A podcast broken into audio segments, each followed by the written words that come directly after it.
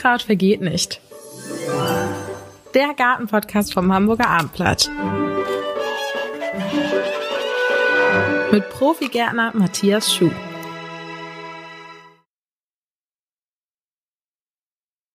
Ja, herzlich willkommen, liebe Hörerinnen und Hörer und Zuschauerinnen und Zuschauer zu unserem Gartenpodcast im Hamburger Abendblatt.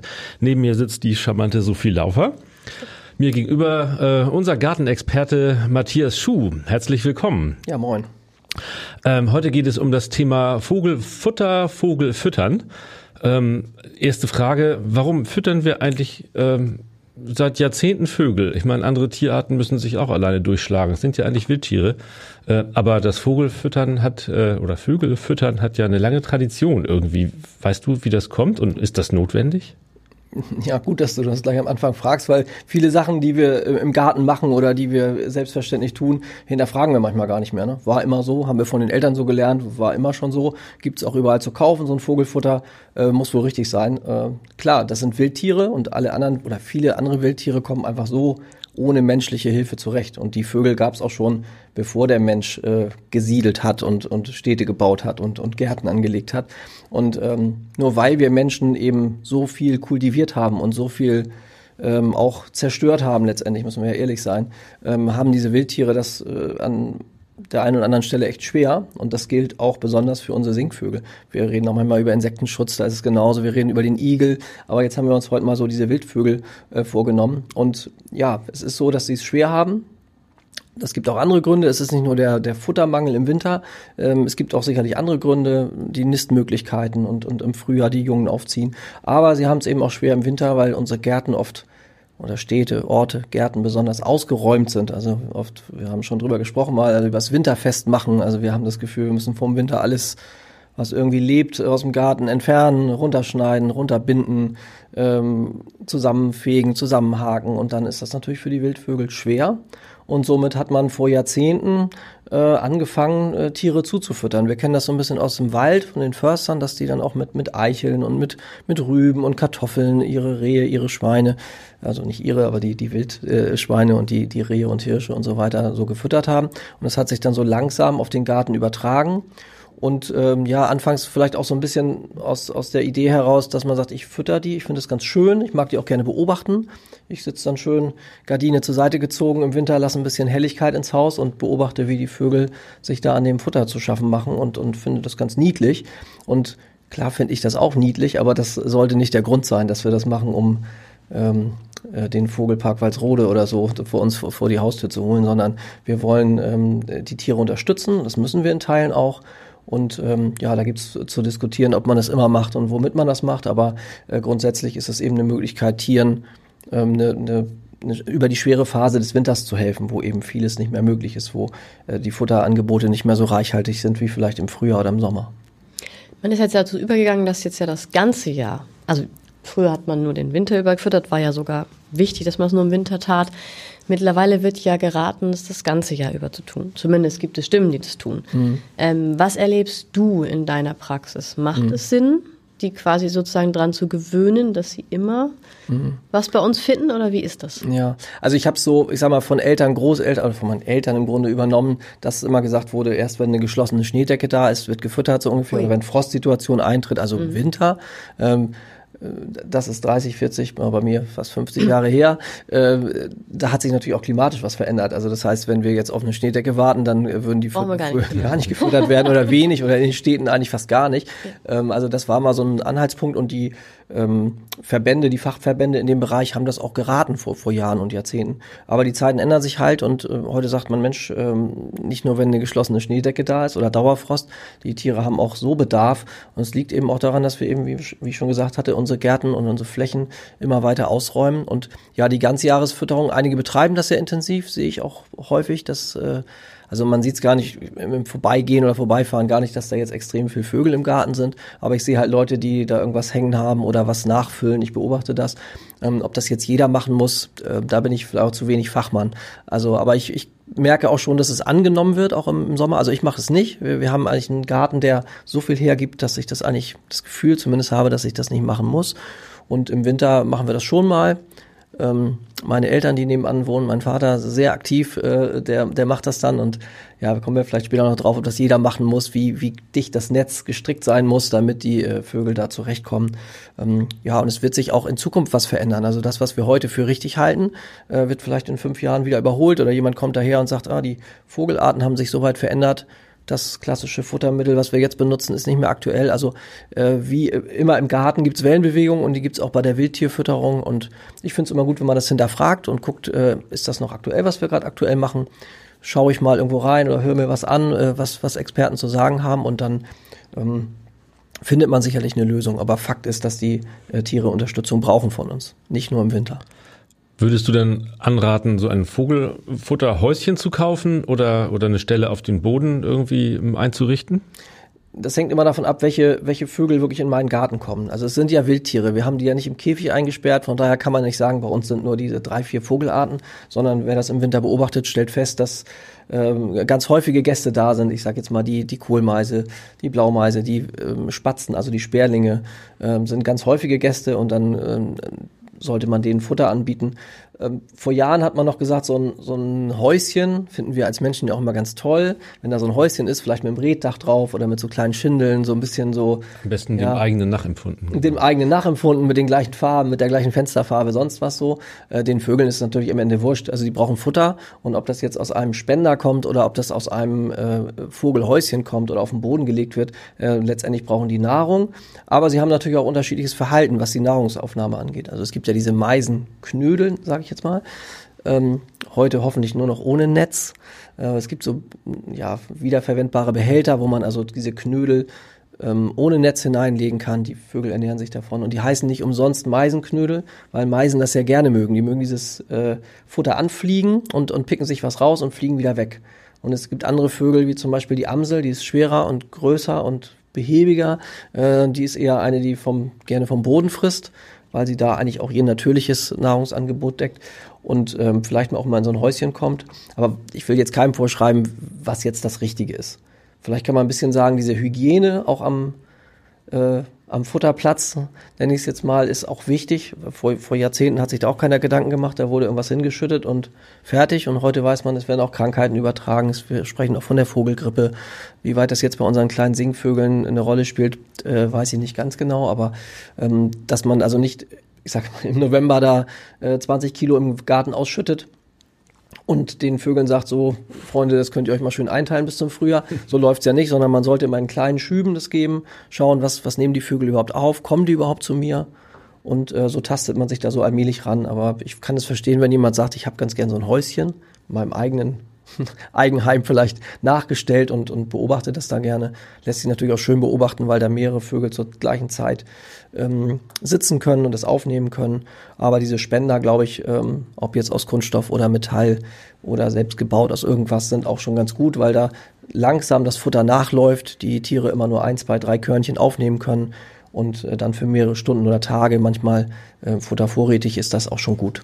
Das Eichhörnchen nicht so rankommt. Was? Genau, das, das haben wir dann ja, ja auch immer noch so, ja. dass also Tiere dazukommen, die wir eigentlich nicht eingeladen haben oder für die wir nicht vornehmlich das angelegt haben. Also bei uns sind es oft die Elstern, die setzen sich dann in solche Häuser, machen sich da breit und äh, lassen dann keinen anderen Vogel zu. Die anderen sitzen da und gucken und würden gerne auch dran teilhaben an dem Buffet, können es aber nicht, weil sich da so ein Tier breit gemacht hat. Ich habe auch schon Bilder gesehen von Bekannten, also ist auch das Eichhörnchen da den Platz verteidigt ähm, ja, vielleicht als Tipp, dass man das im Garten verteilt, dass man nicht sagt, ich habe nur einen Platz, äh, ein so ein Häuschen, sondern ich habe vielleicht die, die Meisel, Meisenknödelautomaten irgendwo anders hängen äh, und äh, habe vielleicht auch irgendwo am Boden noch eine Stelle, wo ich für die Bodenvögel, nenne ich sie jetzt mal, also fliegen können die auch, aber für die Amsel, für, für das Rotkehlchen, für die Heckenbraunelle, das sind eher so Vögel, die gerne am Boden unterwegs sind und äh, dass man denen auch ein bisschen was zukommen lässt an verschiedenen Stellen.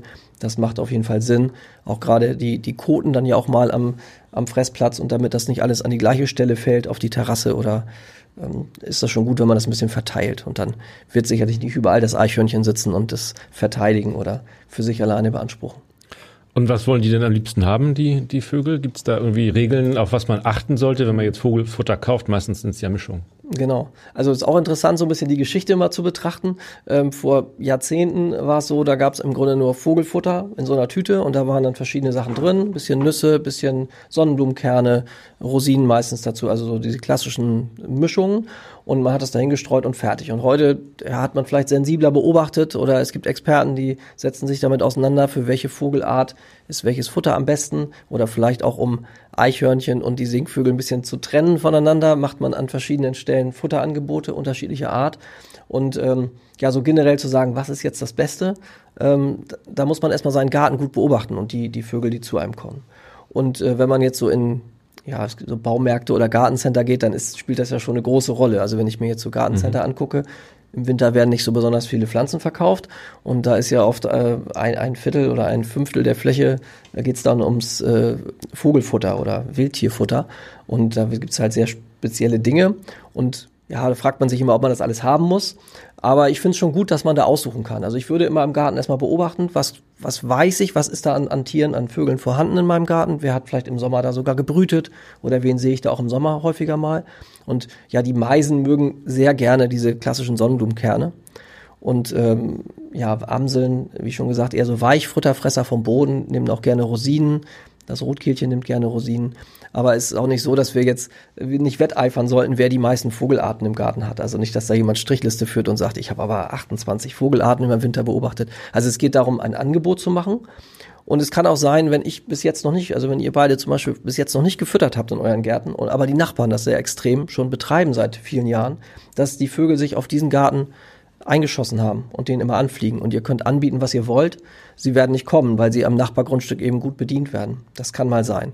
Also deshalb nicht zu viel hinschütten, nicht alles Mögliche anbieten und enttäuscht sein, dass da keiner kommt, sondern wenn es, wenn es gut läuft, wenn die Vögel in einer gewissen Straße, Region, Stadtteil äh, äh, schon gut versorgt sind, es muss nicht jeder Garten äh, mit Vogelfutter bestreut werden. Es ist ja auch so, wenn es dann nicht angenommen wird, dann sind, locken wir dadurch auch Nager an. Mäuse, Ratten, Waschbären spielen manchmal eine Rolle und solche Sachen, äh, die dann da auch mal auftauchen. Und ähm, das, das muss ja nicht sein. Also man sollte das gut beobachten und vorsichtig anfangen, vielleicht mit so einem Allround-Futter anfangen, dieses klassische, und gucken, was wird davon genommen, was bleibt vielleicht liegen. Und das, was liegen bleibt, brauche ich ja vielleicht beim nächsten Mal dann nicht wieder füttern. Ähm, wo du sagst, gucken, wie es angenommen wird, wie oft soll man denn füttern? Soll man da einfach gucken? Wenn es leer ist, äh, muss immer eine gewisse Menge da sein. Gibt es da irgendwelche mhm. Regeln oder Ideen? Regeln würde ich sagen nicht. Nee, oder, oder genau, aber genau, wir müssen ja immer, also ich finde, man muss immer im Hinterkopf behalten, dass das Wildtiere sind. Also es ist ja nicht ein Katze oder Hund, wo man sagt, der kriegt jetzt jeden Tag eine halbe Dose oder sowas und dies und das und wird auf Diät gesetzt und kriegt jetzt weniger oder sowas, sondern es sind halt Wildtiere. Wir wir können im Grunde nur ein Angebot machen. Und es wäre fatal, sage ich mal, da wirklich eine große Menge hinzuschütten und das den Tieren zu überlassen. Erstens äh, können solche Futtermittel auch schlecht werden und wie gesagt, die Koten da rein. Und deshalb in kleinen Schüben. Es gibt natürlich diese Spender, die man sich, die man im Baum hängen kann, wo ein bisschen mehr reinpasst, den kann man ruhig befüllen und sieht ja, wie schnell der leer wird. Und wenn er halt ganz leer geworden ist, kann man nachfüllen. Und diese offenen Stellen, da würde ich wirklich immer nur mit Händeweise, also wirklich mal eine Handvoll hinlegen und gucken, kommt da jemand? Und wenn es sich so ergeben sollte, dass da ein großer Bedarf ist in deiner Region, in eurer Region, eurem Garten, dann werden die Vögel euch das anzeigen. Und äh, wenn, wie gesagt, der Nachbar schon gut gefüttert hat, dann es, es muss nicht jeder ähm, das volle Angebot in seinem Garten haben. Also man sieht das dann eben, wie es verbraucht wird und dann erst nachlegen, wenn wirklich das, der Großteil weg ist. Sollte ich dann eigentlich diese Futterstelle oder das Häuschen jeweils reinigen, wenn ich da was Neues reinschmeiße oder auch die Reste raus, äh, rausräumen? Ja, diese Hygiene ist, ist glaube ich, also wir wollen es, es ist kein Haustier, ne? Es ist nicht, beim, beim Hund, bei Katze würde man mal sagen, der Trog muss sauber sein ja, und ja. dreimal am Tag frisches Wasser einfüllen und solche Sachen. Ähm, ganz so äh, penibel bräuchten wir da sicherlich nicht sein, weil die, die Vögel koten ja auch so, ob, ob wir das nun äh, als Futterstelle anbieten oder nicht. Also irgendwo müssen sie es ja lassen. Ähm, aber wenn das so geballt im Garten äh, irgendwo liegt, dann ist, kann das nicht richtig gut sein und Krankheiten können übertragen werden. Also man sollte das dann wenn man so eine offene Stelle hat, sollte man das schon reinigen. Oder wenn man seinen ähm, diesen Futterspender irgendwo hängen hat, dann wird darunter sicherlich eine Menge Kot sein. Ähm, der kann auch gerne mal weggekratzt werden. Also der muss aber auch nicht im Hausmüll entsorgt werden. Man kann den dann auch auf den Kompost schmeißen oder ähm, irgendwo unter den Büschen verteilen, dass einfach diese Kotmenge nicht an einem Punkt im Garten oder auf der Terrasse liegen bleibt, sondern dass das ein bisschen im Garten verteilt wird. Also der Kot fällt sowieso an sollte nur nicht auf einem Punkt liegen, weil er da nicht so gut verarbeitet werden kann von Bodenlebewesen, gerade im Winter nicht. Gibt es eigentlich eine Chance, bestimmte Vogelarten, vielleicht auch seltene Vögel mit bestimmtem Futter anzulocken, die ich gerne mal im Garten hätte? So? Das wird, ja, hatte ich schon mal angesprochen, eben, das wird manchmal versucht, dass man so wetteifert und sagt, ah, ich habe aber auch den Dompfaff im Garten gehabt. Und da, also es ist schon ganz nett, auch wenn Leute sich überhaupt damit auseinandersetzen, dass es verschiedene Wildvögel gibt, dass man die auch toll beobachten kann, dass sie auch ein spezielles Fressverhalten haben und so. Das ist schon ganz spannend. Ähm, die müssen ja erstmal da sein. Die werden ja keine 30 Kilometer irgendwo hinfliegen, sondern die müssen ja erstmal in der Region irgendwo sein, äh, so ganz grob. Und dann ist es halt auch sehr unterschiedlich. Hier in, zentral in der Stadt Hamburg wird es anders andere Vogelarten geben oder vermutlich sogar weniger Vogelarten geben als äh, jetzt in der Lüneburger Heide oder in Schleswig-Holstein oder an der, an der Küste werden nochmal wieder ganz andere Vögel auftauchen, auch, auch Zugvögel, die dann da mal ähm, Gast sein werden im Garten. Also ähm, ja, wenn man ein reichhaltiges Angebot hat, sowohl Nüsse als auch die klassischen Körner, als auch vielleicht mal Dinge, die man im Garten so hat, ähm, zum Beispiel Äpfel oder, oder solche Dinge. Das lockt dann natürlich immer eine große Vogelvielfalt an, aber wir werden durch ein spezielles Futterangebot jetzt keine Exoten in den Garten kriegen. Aber es ist immer ein gutes Gefühl, finde ich, wenn dann auch mal, wie gesagt, der Dompfaff ist ein sehr auffälliger äh, Vogel, zumindest das Männchen mit einer ganz roten Brust, ganz auffällig und ja, kann ich ja vielleicht mal sagen, wenn man den Dompfaff sieht, also Männchen sieht man meist zuerst, das Weibchen ist eigentlich immer in der Nähe, die sind immer paarweise unterwegs. Und das Weibchen ist auch ähnlich ja, stattlicher, etwas größeres Tier, also genauso wie das Männchen, aber größer als jetzt eine Meise. Und ähm, sie, also das, das Weibchen vom, vom Dompfaff, Gimpel sagt man auch, ist sehr gräulich, also schwer auszumachen im Winter. Aber wenn man ihn sieht mit der roten Brust, dann kann man schon mal in den Bäumen und Büschen gucken, dann müsste sie eigentlich auch irgendwo in der Nähe sitzen. Das ist immer ganz spannend. Also das ist so ein Vogel, der nie in Massen auftritt, wie jetzt die Sperlinge oder die Spatzen, ja, sondern die Amseln, wo man dann manchmal fünf, sechs, sieben, acht auf einmal sieht, sondern der Dompfaff ist immer mehr oder weniger einzeln unterwegs. Also wenn man zwei Männchen sieht, wäre das schon, schon was Besonderes. Wir haben jetzt alleine aus Mangel an Zeit einige unserer Äpfel im Baum hängen lassen und sie sind sukzessive runtergefallen. Es liegt da so ein extra nicht weggemähter kleiner Rand sozusagen. Mhm. Da beobachte ich extrem viele Vögel. Eigentlich fast mehr als im Vogelhaus. Genau. Ist es richtig? Ist es falsch? Ist es zu vergammelt, ist es für möglich irgendwann gefährlich. Äh, Im Moment sieht es irgendwie ganz fröhlich aus unter unserem Apfelbaum. Ja, fröhlich ist ein schönes Wort. Also ja, finde also ich auch total. Also ich finde, das, das sollte es ja eigentlich auch sein. Also wir hatten ja schon drüber gesprochen, wir machen ein Angebot. Und warum müssen wir das Angebot machen? Weil wir eigentlich unsere Gärten ausräumen, weil da nicht viel zu holen ist. Weil Dinge frühzeitig abgeschnitten werden, weil man meint, wenn ein Apfel runterfällt, dann ist das unhygienisch, der muss weg. Ähm, ich bin der Meinung, so wie du das machst, ist genau richtig. Ähm, Dinge im Garten liegen lassen. Klar, wenn wir das, wollen wir das Obst essen, dafür ist es da. Aber es sind ja auch mal Äpfel, die irgendwie schon halb vergammelt sind. Jetzt hat es ein bisschen ja, gefroren, letzte Woche, vorletzte Woche. Äh, dann sind ein paar angefroren, die sind nicht mehr so schön. Die müssen nicht alle äh, entsorgt werden. Die bleiben im Garten liegen, bin ich der Meinung. Wenn es eine richtige Schicht ist, wenn die Äpfel zu dritt, zu viert übereinander liegen, dann wird es irgendwann ein bisschen eklig und für den Rasen oder für die Fläche vielleicht auch nicht gut, aber so einzelne Äpfel, die im Baum hängen bleiben oder die auf dem Boden liegen, sind perfekt.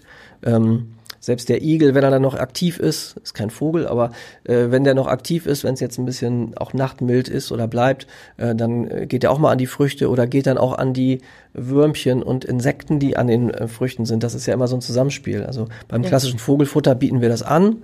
Ich sag jetzt mal die klassische Sonnenblumenkernmischung. Ähm, da sind dann aber nur diese Kerne drin. Und wenn wir einen Apfel liegen lassen, da interessieren sich ja noch andere Lebewesen, also Bodenlebewesen dafür. Da wird sicherlich Regenwürmer in der Nähe drunter sein, so wenn es mild ist. Da werden irgendwelche anderen Tierchen dran rumkauen und da diese Vielfalt, ähm, das macht's eben aus. Und generell im Garten haben wir fast alle, denke ich mal, Pflanzen, die der Vogelfütterung dienlich sind, also Hagebutten sind großartig. Ähm, der Schneeball, also es gibt auch Zierschneebälle, das sind äh, sterile Pflanzen, die bilden keine Früchte, aber unser wilder, ähm, gewöhnlicher, gemeiner Schneeball, äh, der bildet rote Früchte aus. Sie sehen immer so ein bisschen aus wie Johannisbeeren, mhm. sind in der ersten Jahreshälfte oder Winterhälfte, muss ich sagen, äh, gar nicht so interessant, auch leicht giftig, also sowohl für Mensch als auch für Tier. Aber wenn es dann stark gefroren hat, werden die halt matschig, sehen ja für viele Gartenbesitzer nicht schön aus, weil die sagen, jetzt hängen da diese lapprigen, schmierigen Dinger. Und man wird aber feststellen, so nach, der, nach dem Jahreswechsel, Januar, Februar, äh, interessieren sich plötzlich die Vögel dafür und dann ist das ein großartiges Futter und sicherlich besser als gekaufte Futter. Also wenn das äh, in der Natur gewachsen ist, in unseren Gärten gewachsen ist, also was Besseres kann es ja gar nicht geben. Also bevor man also viel einkauft, würde ich sagen, äh, sollten wir das, was wir im Garten haben, was wir den Tieren zur Verfügung stellen können, ähm, stehen lassen, hängen lassen. Ist immer noch Zeit im, im Frühjahr was abzuschneiden oder was wegzuräumen oder zusammenzuhaken. Also je natürlicher der Garten ist, je vielfältiger der ist. Und um da auf deine Frage zurückzukommen, kann ich Exoten oder ja, Exoten will ich nicht sagen, aber besondere Vögel anlocken, wenn ich einen vielfältigen Garten habe mit, mit vom Totholzhaufen angefangen, über Äpfel, die noch im Baum hängen, über Hagebutten, über auch viele Körner tragende, also fruchttragende Gräser und Stauden, ähm, dann haben die Vögel da wirklich ein Eldorado und, und fühlen sich da wohl. Da muss ich gar nicht so viel dazu füttern. Hab dich äh, richtig verstanden, möglichst spät abschneiden oder zum Frühjahr, ähm, was man noch im Garten stehen hat, damit die Vögel sich da wohlfühlen. Wenn ich jetzt einen Garten anlege, kann ich da auf bestimmte Dinge achten, damit der Garten möglichst vogelfreundlich ist? Genau. Und da ist es auch so, äh, man kann sich natürlich beim Gärtner beraten lassen und sagen, mhm. Mensch, das ist mir ein Anliegen, das ist mir wichtig, dass ich eben, habe da was gelesen oder was gehört, ich würde gerne bei der Anlage meines Gartens oder bei der Veränderung meines Gartens so ein bisschen auf tierfreundlich. Es müssen ja nicht immer nur Vögel sein. Wir reden heute über die äh, Wintergäste oder die, die Vogelfütterung im Winter. Ähm, es sind natürlich auch immer andere Tiere. Es ist mal das Zusammenspiel. Insekten, Igel. Der Gartenschläfer ist das Tier des Jahres äh, 2023. Also das sind auch so Tierchen, die wir so ein bisschen vergessen haben oder die gar nicht oder im Verborgenen sich so ein bisschen aufhalten. Ähm, wenn wir den Garten vielfältig anlegen, mit allem, was dazu gehört, mit Stauden, mit Rasenflächen, äh, mit Obstgehölzen, dann ist eine Menge getan und da kann man sich auch immer Informationen in den, in den Baumschulen, in den Gärten reinholen. Da wird man gut beraten.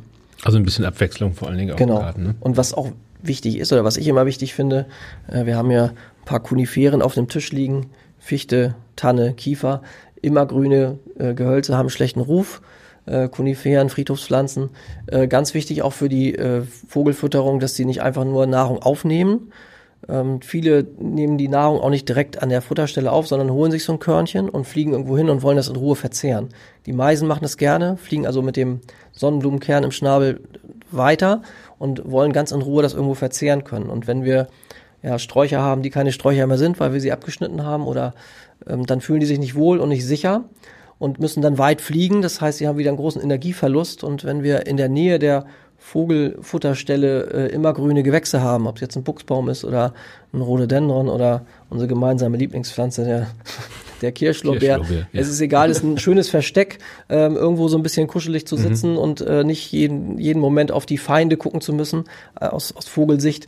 Ähm, das ist schon ganz angenehm. Deshalb gerne auch mal eine Kunifere im Garten lassen. Also das ist, ist völlig in Ordnung und den, äh, auch wenn die Vögel sich nicht direkt jetzt von der Fichte ernähren können oder von dem Kirschlorbeer, trotzdem ist das ein guter Unterschlupf und ein gutes, ein gutes Winterplätzchen. Habe ich gerade vom Rhododendron gehört. Ich wollte einen großen Busch niedermetzeln, weil ich gehört hatte, äh, er ist eigentlich nicht so wertvoll, er blüht nur einmal kurz und so mhm. weiter. Und da hat mir auch ein Gärtner gesagt, nee, nee, die Tiere freuen sich im Winter sehr darüber, weil das der einzige Ort in deinem Garten ist, wo sie Schutz finden noch. Genau. Regen, genau, ja. Schnee, was auch immer. Genau. Und ich finde auch, wir, wir müssen aufpassen, dass wir nicht in so eine Doppelmoral-Geschichte äh, kommen, dass wir sagen, wir, wir legen Kiesgärten an und machen irgendwelche komischen Zäune und irgendwelche komischen Dinge und Kunstrasen und uns dann quasi so ein, oder so ein Greenwashing betreiben, indem wir sagen, ja, ich habe das zwar alles jetzt lebensfeindlich gestaltet in meinem Garten, aber ich mache ja die Vogelfütterung, dann ist ja wieder alles gut. Also da müssen wir aufpassen, dass wir da nicht äh, sind, mhm. dass wir an beides denken oder oder hauptsächlich an die Natürlichkeit denken und und nicht das eine gegen das andere aufwiegen oder versuchen damit auszugleichen. Das wäre, glaube ich, nicht die richtige äh, Message, die wir da rüberbringen, sondern es ist wichtig, dass ein Garten vielfältig ist und wenn er vielfältig ist, kommt vieles von alleine. Und, und trotzdem ist eben diese Winterfütterung aus meiner Sicht äh, wichtig und okay. Was man aber auch nicht vergessen darf, ähm, dass diese Singvögel, die wir jetzt im, im äh, Garten haben, sind ja alles die, die bei uns bleiben. Ja. Und es gibt ja auch welche, die wegfliegen. Die Schwalben, äh, der Hausrotschwanz ist auch so eine ganz verbreitete äh, Vogelart, die wir natürlich im Winter jetzt nicht finden oder nicht sehen. Vielleicht verändert sich das auch durch die Klimaveränderung, dass sie dann doch häufiger bei uns bleiben. Beim Gartenrotschwanz oder Hausrotschwanz ist mir das noch nicht aufgefallen, aber das kann in Zukunft kommen. Aber was wir nicht vergessen dürfen, dass all diese Tiere, die jetzt von uns Körner oder Weichfutter oder Äpfel angeboten bekommen, im Frühjahr, also wenn sie Junge großziehen, müssen alle Fleisch haben. Also alle ernähren sich von tierischer Kost. Ähm, also deshalb, du hattest vorhin diese Sommerfütterung angesprochen, da haben viele das Gefühl, auch weil die Küken haben, dann brauchen die auch ein bisschen mehr die erwachsenen Tiere schon, die fressen auch im Sommer Körner, aber die Küken, alle Küken, die wir kennen, ähm, brauchen fleischliche Kost. Also Insekten. Insekten, ähm, bei Greifvögeln ist klar, Mäuse, Frösche, Großinsekten, Regenwürmer. so Regenwürmer. Ähm, aber alle Tiere, ob der Spatz, der eigentlich ein Körnerfresser ist, äh, alle brauchen im Frühjahr, wenn sie Küken haben, brauchen die tierische Kost. Zumindest am Anfang. Und äh, das finde ich ganz wichtig, da kann man mal drüber nachdenken. Also wir müssen dieses wir können nicht alles, was wir in den Gärten kaputt gemacht haben, durch, durch äh, Futtertüten ausgleichen, sondern ganz wichtig, dass wir eben diese Vielfältigkeit haben, dass wir, wenn es geht, auf Pflanzenschutzmittel verzichten, gerade auf Insektizide, weil wir, wir reden vom Insektensterben und so im Schatten des großen Insektensterbens ist eigentlich auch das Singvögelsterben, Singvogelsterben Absolut. Äh, auch deutlich zu erkennen. Alle Experten sagen das. Und das hängt natürlich ganz eng zusammen, weil, weil eben die Küken gefüttert werden müssen mit Insekten. Und wenn wir die vorher vernichtet haben, ähm, nützt uns das nichts. Ne? Also ganz, ganz wichtig eben diesen natürlichen Zusammenhang zu verstehen, mal drüber nachzudenken und, und, und zu schauen, was kann ich da in meinem Garten äh, beitragen, damit es besser wird. Wenn ich jetzt keinen großen Garten habe, sondern einen kleinen Balkon, äh, mhm. ist ja auch diese, diese kleinen Hängehäuschen aus menschlicher Sicht ja sehr nachvollziehbar. Ähm, mhm. Findest du das auch für Vögel ähm, sinnvoll und gut, so etwas sich hinzuhängen? Ich bin da immer so, ja, auch so ein bisschen hin und her gerissen. Einerseits finde ich es ja auch legitim, wenn jemand wirklich im mehrstöckigen Gebäude wohnt und sagt, Mensch, ich finde das toll, wenn da die Meisen an meinen Balkon kommen. Ähm, klar, dann wird da auch gefüttert, die werden es auch annehmen, die werden es nicht so stark annehmen. Im, im sechsten, siebten Stock irgendwann ist denen die Höhe auch äh, dann zu hoch und zu aufwendig. Ähm, ja, was ich vorhin sagte, die brauchen natürlich auch einen Platz, wo sie es verzehren können. Also eigentlich so ein steriler Balkon, wo nur ein Futterhäuschen hängt oder ein Spender. Vielleicht wäre es gut, da noch irgendwas Grünes, ein paar Tannenzweige oder vielleicht den zerlegten Weihnachtsbaum äh, nach Weihnachten da mit hinzuhängen, damit die Vögel sich da hinsetzen können und das in Ruhe verzehren können. Denn ansonsten müssen die weite Wege gehen. Dann müssen die auf den Balkon fliegen, holen sich da die Körnchen, fliegen dann über die Straße in den nächsten Park, haben dann einen großen Energieverlust. Also schon wieder ähm, Hunger. ja, also das ist, äh, ja, ich, ich finde es legitim, aber ich glaube, also ich finde es legitim, dass man auch auf dem Balkon und Terrasse füttert, um das einfach anzuschauen. Vom Fenster ist ja auch wirklich eine tolle Abwechslung manchmal in der tristen äh, Winterzeit. Aber die, die besten Plätze sind natürlich die, wo die Vögel einen kurzen Weg haben zwischen ihrem eigentlichen Rast- und Schlafplatz und dem Futterplatz. Sollte nicht zu weit sein. Einige Vögel machen da auch ein paar Meter. Also wenn man einen Buntspecht beobachtet hat, sind ja eher Waldbewohner, Parkbewohner, kommen auch mal relativ dicht an die Häuser. Die machen auch mal ein paar Meter, fliegen ein bisschen. Aber es gibt auch ja eher die gemütlichen Vögel. Ich würde mal sagen, die Heckenbraunelle, äh, das Rotkehlchen gehören dazu, die sind sehr standorttreu, ähm, die wollen also keine weiten Wege machen. Wir haben so einen riesen Schwarm Spatzen bei uns sitzen. Die haben mich jetzt immer schon animiert, eben nicht äh, schon mal Kirschlorbeer zu schneiden. Ähm, sind sehr redselig, aber äh, das bringe ich auch nicht übers Herz, da jetzt schon dran zu gehen. Ja, ich, wir haben auch so ein, eine Pflanze, eine äh, halb immer grüne Heckenkirsche.